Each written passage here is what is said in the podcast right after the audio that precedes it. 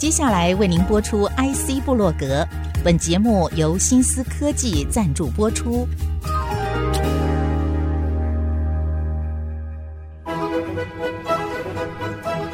欢迎登入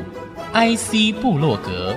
让部落格阁主谢美芳带您网罗市场情报，链接产业趋势，预见科技未来。请登入 IC 部落格。这里是 IC 之音主客广播 FM 九七点五，欢迎听众朋友再度收听 IC 部落格新思科技专题系列报道，要和您来谈台湾高科技产业发展重要的关键人才这个议题。那么，其实半导体业呢，正面临史上最大的产业人才荒，新的技术需求也带来了新的人才短缺。疫情严峻时，也没有影响企业征才的动能。在今年七月份的一份人力银行全站工作数量，则是来到了史上新高的一百零一万四千个职缺，而各产业当中，就是以电子、软体、半导体业征才量是最大的。从去年以来，半导体就业市场就进入了活络期，求工比率高达了三点七，这个数据也已经创下史上新高纪录。这就是说，平均每一个人就将近有四个工作机会。那么，产业是这么的求才若渴，而台湾人口也已经连续两年呈现负成长了。国发会的资料也推估，国内将会提前在二零二五年就进入了超高龄社会，可以工作的劳动力人口，也就是指十五岁到六十岁这个区间，可以呈现急速微缩这样的一个状态，也不免令人担忧。半导体产业日新月异的技术需求和改变，已经带来职缺内容和职位需求变化。不论是新的职位、新能力，或是旧职位、新能力，国内外都在寻找有效的办法，用创新培养来赶上未来时代需求人才。因此，今天节目要邀请新思科技全球副总裁，也是我们的新思科技董事长暨总经理。李明哲 Robert 分享半导体技术发展、产业人才培育。首先节目非常的欢迎 Robert，好久不见，您好，各位听众大家好，美方好，我是 Robert。其实我觉得在这样的一个新的发展趋势当中，我们已经看到了新的动能。那这个可能会来自于关键技术，我们会觉得说人才的这个议题的设计是非常非常重要的哦。所以，请您来看哦，这一波人才大战源头啊，包括量的短缺跟值的不足这方面的情况，您的观察会是什么？其实人才短缺这件事情呢，我想这两年特别的严重，有一个非常重要的原因是我们从 COVID-19 之后呢，因为数位化的转型的需要，所以全球呢面临几个问题。供应链的短缺，IC 设计的短缺，但是呢，数位转型又需要更多的计划，所以其实，在前两年开出非常多的计划，就是因为数位转型的关系。但是这些计划呢，直接导致于所有人做计划的 project 人数都不够。所以这第一个呢，事实上，差不多两年半以前呢，我就持续观察了104网站，从整个 IC 设计的人才呢，大概在直觉上面呢，都没有低于三千个人。但是我们每年台湾能够产的，其实大概也只有一千二到一千五，所以那个 gap 呢，其实一直都存在。另外一个呢，所谓值的部分，就是说呢，我们来看呢，IC 设计呢，其实越来越复杂，因为我们的应用越来越多。但是我们的传统的 IC 设计教育呢，即使研究所出来之后呢，要进到公司都有一个养成的时间。这养成的时间呢，以前呢可能是三个月到六个月，现在越来越长，因为现在 IC 设计的教育。跟所谓的实际先进 IC 设计的需求中间有产学落差，所以我想质跟量的问题呢，是同时显现在这上面的。表示人才从量跟质这方面来观察，真的是有非常大的一个不足的问题哦。所以除了担忧之外，你会怎么来想？其实这两年呢，政府呢就直接呢开始正视这个问题哈。我想，当我们谈半导体跟 IC 设计的时候呢，其实有两段。一段是半导体跟生产有关的，另外一段是跟 IC 设计有关的。今天呢，谈比较多的是跟 IC 设计有关的。那政府呢，在这两年呢，成立了四个半导体学院，那其实应该是四加一啦，台大、清大、交大、成大，再加上中山。这五个半导体学院呢，每年负担责任呢，要多训练一百个硕博士班的学生，再加上比较先进的学程呢，事实上希望能够解决一部分的问题。但是你可以看到，就是说呢，即使一年一百个，五个学校五百个人，再加上职缺呢是超过三千个人，所以其实还是有一大段的 gap。另外一段的 gap 呢，就是要来把所谓的非 IC 设计相关的人才呢，能够透过什么样的学程、什么样的训练呢，让他变成可以被用的人哦。所以我想，这个的挑战呢，在于就是说呢，怎么去把半导体学院做好。另外一个是怎么去把那个非 IC 设计能够透过类似像职训、类似像专业的训练，能够转职变成 IC 设计的人才。所以从量跟值必须要同时进行，政府的这个政策哈，也直接走入高中校园，鼓励更年轻的一代也能够看到半导体产业这方面的一些发展愿景跟需求，进而有可能及早来投入，甚至让科技女力哦这个族群也来试着加入，把这样的一个洞啊稍微填补。但是我觉得一定有一些需求是那个破口是最需要的，我们必须要在那个破口上来加强。在这方面人才的招募上，才是你们所需要的。你们认为你们要的人才是什么样的一个人才？我们是一个 EDA 的软体公司，所以其实我们在人才的方面还没有这么缺乏。我觉得比较缺乏的是我们的客户 IC 设计业。那 IC 设计业呢，经过这两年的这种上上下下之后呢，出现的状况就是就跟人力吸力机一样，大的公司会把大部分的人力呢吸到前面去。我想呢，各位去年呢，应该也听到了某某公司呢，新聘的人呢，光 Young Engineer 刚 Master Degree 毕业就到一百五十万，甚至有超过四十万、五十万的 Sign Bonus。所以呢，我们现在所面的问题是，第一个人就不够了，但是第二个呢，是大部分的人呢被前面的公司吸走了。台湾呢，大概有三百家 IC 设计公司。其实呢，我们现在呢，大部分呢人力呢都被拉到非常前面的公司去了。那后面呢，即使这些公司还是在做计划，但其实他们人力都极其短缺，而且呢，他们呢显然呢也不容易 hire 到所谓名校毕业的学生。那这个是我觉得我们现在所面临的问题。你要不嘛从转业的人进来，要不嘛就从国外引进来，要不嘛公司呢到国外去设立。研发中心，所以其实只有几条简单的路。如果你公司需要这么多人，我想我们有几个大公司，就到比如说新加坡啦、印度啦，甚至呢在美国有一些呢早期呢在中国大陆呢都有研发中心，就把人力放到外面去。另外一个就是把非 IC 设计的人呢能够转成 IC 设计人，或者是从其他的国家把人拉进来。怎么样去取材？特别是从国外吸引人才，你们自己实际的做法，除了配合政府之外。你们自己也有求财的动作继续在进行是吗？对，人才根本的问题哈，我想台湾所面临的这个最大问题就是说，台湾的半导体 IC 设计业呢是全台湾最重要的产业。我想今年我们应该可以做到四点二兆，大概是十七点六 percent 我们的 GDP。那整个从业人口呢，大概差不多二十五万人。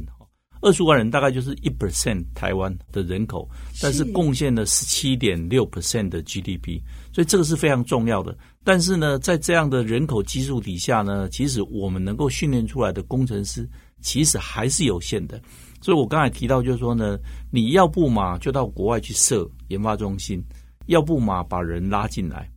要不嘛从非 IC 设计人转业转成了那个 IC 设计人。但是能够到国外去设研发中心的人，其实只有非常大的公司，其他人是做不到的。嗯、所以我想这几年的，Synopsys 呢，我想新思科技呢，在新思科技台湾做的事情呢，是因为我们有一些经验，这些经验呢，事实上是可以被政府或者是业界呢所善用。那第一个呢是，其实 Synopsys 有非常好的我们叫做整套的这种 IC 设计学程的这种课程。这课程我们事实上是可以授权给这些企业，或者是授权给这些大学的。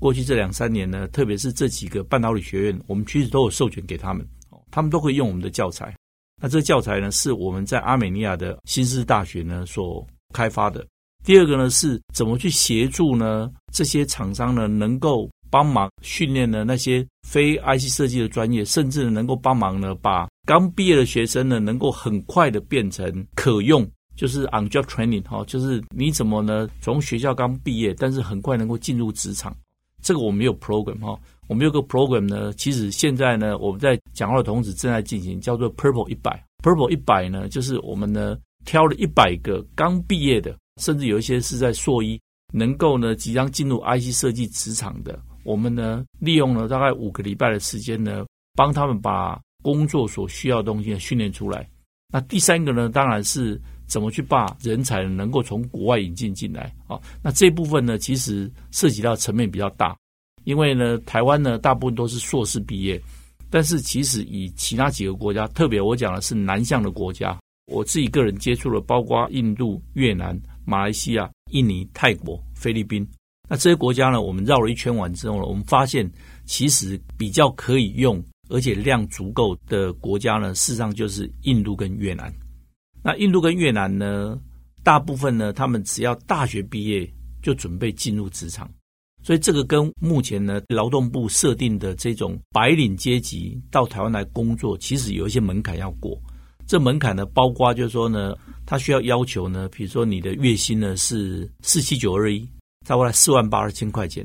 他必须要呢学士呢毕业两年之后。或者是他在全球五百强的学校才能够直接进来，这个呢是我们呢目前呢正在跟一些政府的相关单位呢洽谈，就是说呢，因为我们呢在越南、在印度呢帮忙训练了一批人，那这批人呢怎么进到台湾来为我们业界所用？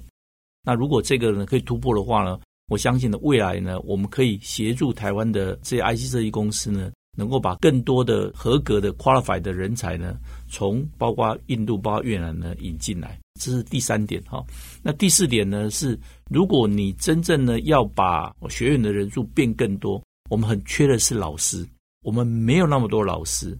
我们现在老师呢，大部分只有两类，一类呢是现在学校在学的教授跟老师，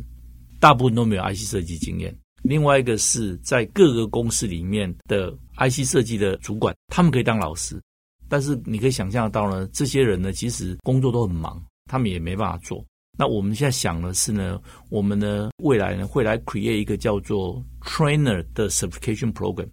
我们要 train 一些 trainer，只有把一些 trainer train 出来呢，有更多的 trainer 呢，我们才能够教更多的学生。第一个是我们可以呢 support 很多的教材。没有问题。这些新的教材，因为新的 IC 设计工具的进展，其实这些教材其实也是做的不错，可以把 IC 设计训练的时间呢缩短。第二个就是我们呢也可以呢协助呢这些公司呢把人呢能够呢从其他国家呢带进来。第三个呢是我们呢同时也在支持半导体学院能够呢使用我们这些课程跟这些师资也好。那最后一个就是 train the trainer。我们希望能够有更多的 trainer 能够被训练出来，才能够产生更多的学员。在下个半段的节目当中，我要继续透过我们的新思科技的副总裁李明哲董事长，也是我们的总经理 Robert 精彩的分享。稍后呢，再回到 IC 布洛格新思科技系列专题报道当中，和听众朋友来分享精彩的一手消息。谢谢，谢谢 Robert，好，谢谢。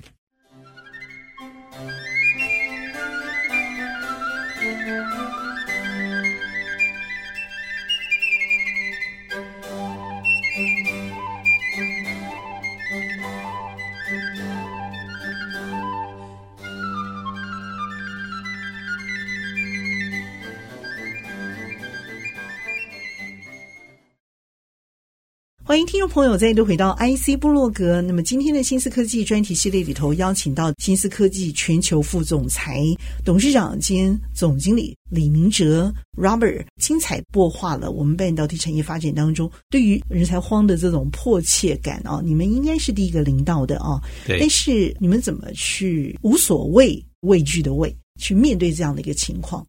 我们自己本身的 EDA 呢，因为我们做 EDA 事实上是写软体。但是这个软体是用来做 IC 设计的，这个呢，其实我们在过往呢这么多年来呢，其实我们的离职率呢每年呢一直都低于五 percent，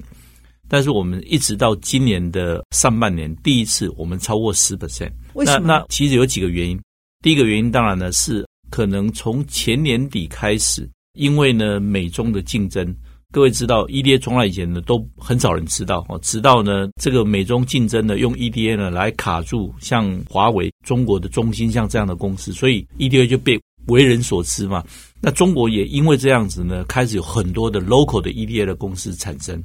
那 local EDA 公司产生呢，我们第一个冲击就是我们在中国的很多的 R&D 呢被挖走，同时呢这个不够之后呢。我们在从前年开始呢，看到呢这些中国 EDA 公司呢到台湾来设研发中心，也开始挖我们的人。那这些都是老同事，所以他们有一些呢，本来就有一些 connection，所以我们其实也丢失了一些人。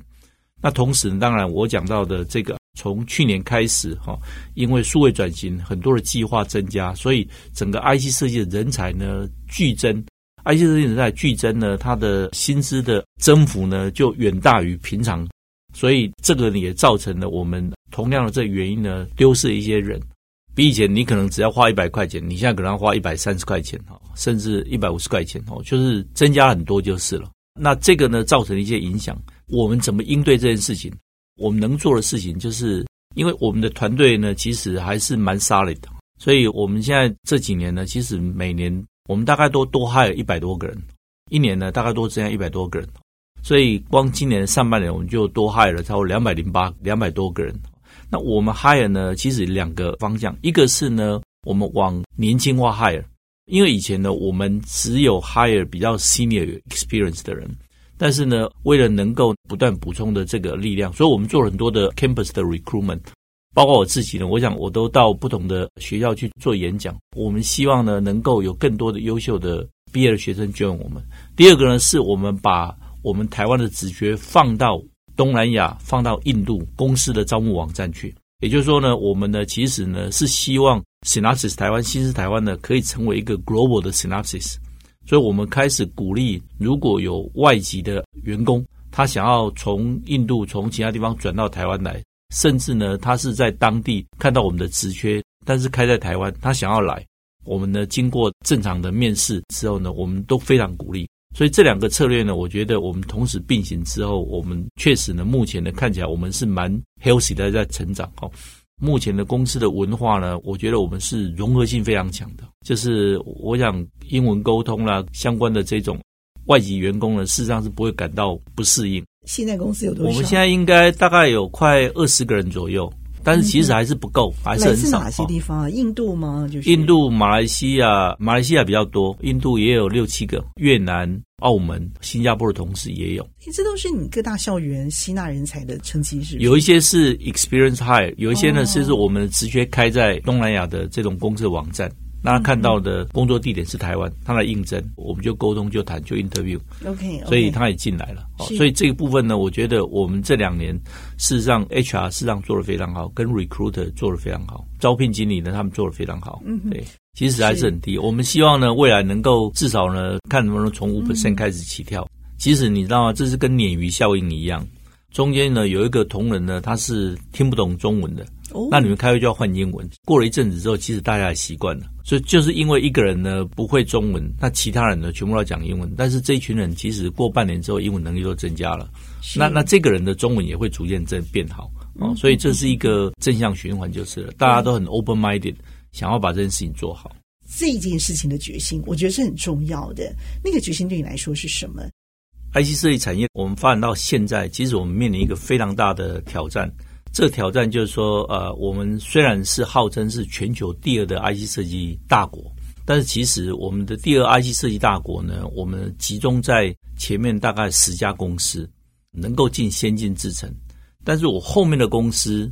缺人，又缺先进制程的设计的能力。我们跟了可能对岸的这种竞争当中呢，在未来这几年，事实上是非常容易呢落败下来的。除非我们能够在先进制程的跟进跟人力的补充上面的补上来。所以我看到的是，如果我们台湾不把人补上来，不把更多有能力的 IC 设计的人进到先进制程，我们整个产业是有很大的挑战。当然，除了前面这些公司之外，所以这个挑战呢，是间接会影响到我们整个产业呢就往下。我自己身为在这个产业里面主要的这种厂商呢，我当然会很担心，就是说呢，那我可以做什么事情来协助整个台湾呢往上升级，在人力的支持上面，在这些 IC 设计工程师的质量上面呢能够提升，那我相信呢，我们的竞争力就会增加，我们的优势就会持续。我觉得这是一个 global 的 competition，always 是存在的。我一直在我们怎样是台湾呢有一个十六个字的 slogan，我倒觉得蛮值得分享的哈。安身立命，深耕台湾，推动产业，成就客户。那我想，安身立命跟深耕台湾呢，我们在台湾落地，其实今年是第三十一年。我们现在有一千两百个员工，将近九百个人是研发人员，所以这些呢，全部都是来自于各个学校。那我们在这两年呢，也因为台湾的人口结构，所以我们慢慢的其实也引进一些外籍专业人士。光今年上半年，我们就有七个外籍员工呢 join 我们。那为什么我们叫做推动产业成就客户呢？因为人才呢，就是我们在推动产业里面的一个非常重要的。如果我们没有帮我们的这些客户呢找到合适的人才，储备他们，其实我们就没办法成就客户。谈这个人才议题呢，对我们来讲，除了我们自己本身把我们的产品做好，能够提供客户呢很好的我们所谓的 design automation 的工具跟 IP 呢来设计它 IC 之外呢，更重要的是我们看到了客户的挑战，那个挑战就是人力的挑战，所以我们希望呢能够在边呢能够助力客户，能够协助客户呢解决他们人才的问题，然后他们才可以成功。新思科技在扮演这样的一个 EDA、IC 电子设计自动化，还有 IC 界面 IP 供应厂商前期的角色的时候，你们的确纳入了许多可能遇到的问题以及创新的解决办法。显示了你的决心跟未来，你要长远去撒种，长远去布局。谢谢我们精彩的 Robert 全球副总裁、董事长兼总经理李明哲李董事长精彩的分享。谢谢 Robert，谢谢各位，谢谢，谢谢听众朋友共同的收听。我和 Robert 一起在线上和听众朋友 say goodbye，拜拜。本节目由新思科技赞助播出。新思科技为台湾半导体业创新，从晶片到软体，推动万物智能新时代。